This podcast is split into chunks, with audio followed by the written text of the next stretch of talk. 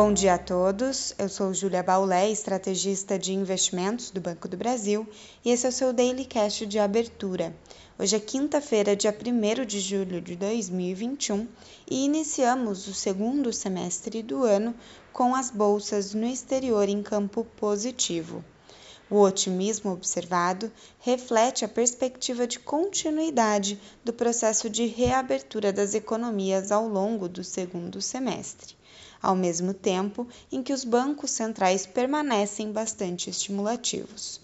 O movimento parte também de um entendimento que a variante Delta do coronavírus teria impacto limitado nesse movimento de normalização das atividades globais.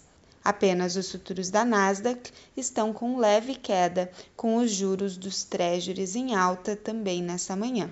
Os movimentos de compra só não são mais fortes, pois os investidores aguardam, como principal dado da semana, o relatório de emprego nos Estados Unidos, o payroll, que será divulgado amanhã. O relatório ADP, também de emprego nos Estados Unidos, divulgado ontem, surpreendeu positivamente. Na Europa, os PMIs da indústria divulgados hoje impulsionam as bolsas, lembrando que esses dados medem a velocidade de recuperação da atividade nos países. E nos Estados Unidos são aguardados também o PMI industrial e o número de pedidos semanal de auxílio-desemprego. Vale citar que o PMI industrial da China caiu em junho no menor valor em três meses. As bolsas asiáticas fecharam em queda, também influenciadas por esse dado.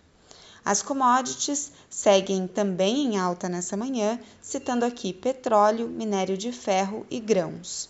No petróleo especificamente, hoje é dia de reunião da OPEP+, para a decisão do volume de produção e uma redução nos cortes de produção em torno de 500 mil barris de petróleo por dia é o esperado.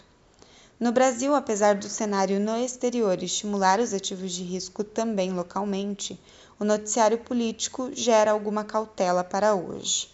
Os investidores continuam avaliando as discussões em torno da reforma tributária e a CPI da Covid-19.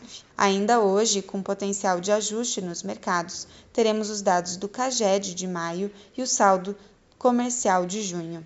Um bom dia a todos e até a próxima!